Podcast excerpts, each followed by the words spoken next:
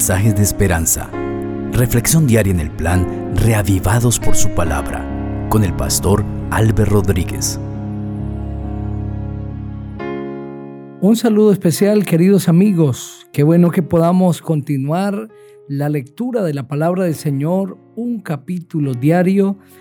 Y en esta ocasión es el Salmo 87, el texto en el cual vamos a reflexionar.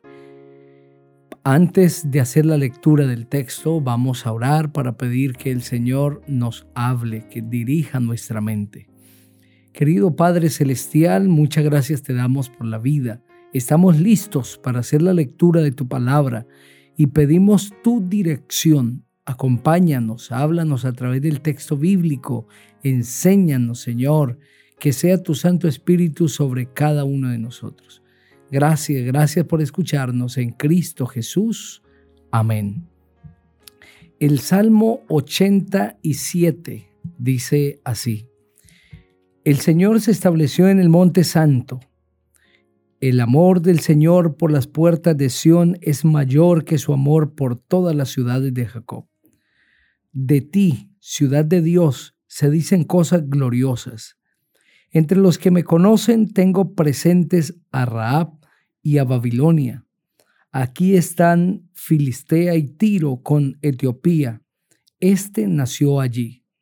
De Sión se dirá, este y aquel nacieron en ella. El Altísimo mismo la establecerá. Al inscribir a los pueblos, el Señor anotará, este nació allá. Los que cantan y danzan en ella dirán, todas mis fuentes están en ti, Amén. Este salmo precioso, el 87, es un salmo que presenta los privilegios de morar en Sión, de estar en la presencia del Señor. Pero es un salmo misional. En él se ve la intención, el propósito, el anhelo de Dios de salvar a toda la humanidad. Ese es el plan de Dios, salvar a toda la humanidad. Por eso es que leemos en los primeros versículos, el Señor se estableció en el monte santo. El amor del Señor por las puertas de Sión es mayor que su amor por todas las ciudades de Jacob. De ti, ciudad de Dios, se dicen cosas gloriosas.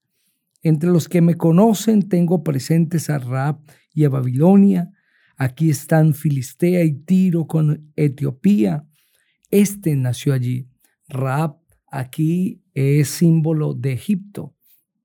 Y estas naciones, estas cinco poderosas naciones, potencias, que el Señor está usando, representan la plenitud de la humanidad. Y es el deseo de Dios que su nombre, que su amor, sea conocido en todo el mundo y que todas las personas sean salvas. Por lo tanto, este es un maravilloso salmo que describe el amor de Dios por todos los seres humanos y el deseo de Dios. Él quiere salvar a todos y hace una obra en favor de todas las naciones. Delante del Señor no hay excepción de personas. Delante del Señor no hay predilectos. El Señor no tiene preferidos. Ama a cada persona y lo hace con un amor incambiable, con un amor que permanece. Y es su anhelo salvar a toda persona. Es su anhelo que cada ser humano sea salvo y que finalmente su nombre se escriba en el libro de la vida. El verso 6 tiene una estrecha relación con lo que la palabra del Señor describe en el libro de Filipenses, el capítulo 3, el verso 20. Pues el verso 6 dice, al inscribir a los pueblos, el Señor anotará, este nació allá. Filipenses el capítulo 3, eh, el verso 20, describe la realidad de un hijo de Dios que aunque anda por este mundo de maldad, este mundo lleno de pecado, tiene un futuro glorioso, y es lo que describe el verso 20, pero nuestra ciudadanía está en los cielos, de donde también esperamos al Salvador, al Señor Jesucristo. Todo hijo de Dios que aceptando a Jesucristo como su Señor y Salvador personal, le entrega toda su vida a Él y empieza a contemplar el reino de Dios, debe tener la seguridad que no solamente tiene la ciudadanía de este mundo, de acuerdo a la nación en la que vive, sino que es ciudadano del reino de los cielos. Ese derecho a ser ciudadano del reino de los cielos se lo otorga el Señor Jesucristo.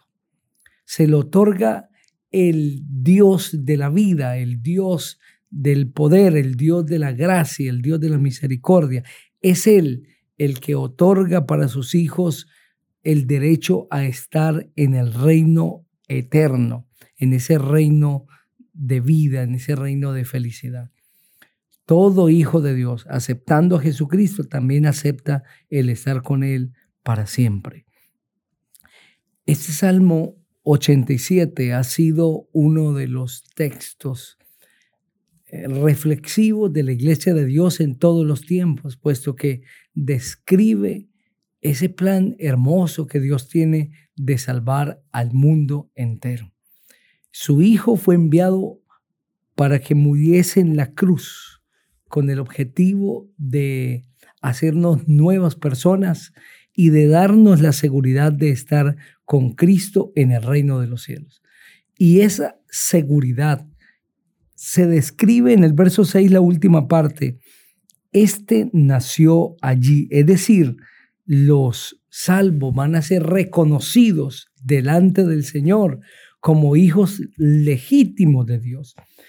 San Juan el capítulo 1, los versículos 11 en adelante describen como parte de ese plan de, salvación, eh, ese plan de misión que el Señor tiene para todas las personas de la siguiente manera. Dice, a lo suyo vino, pero los suyos no lo recibieron. Mas a todos los que lo recibieron, a quienes creen en su nombre, les dio potestad de ser hechos hijos de Dios estos no nacieron de sangre, ni por voluntad de carne, ni por voluntad de varón, sino de Dios. Es decir, que Dios viene a través de su Hijo, el Señor Jesucristo, y aunque es rechazado por su pueblo, a aquellos que le aceptan, Dios los engendra de nuevo.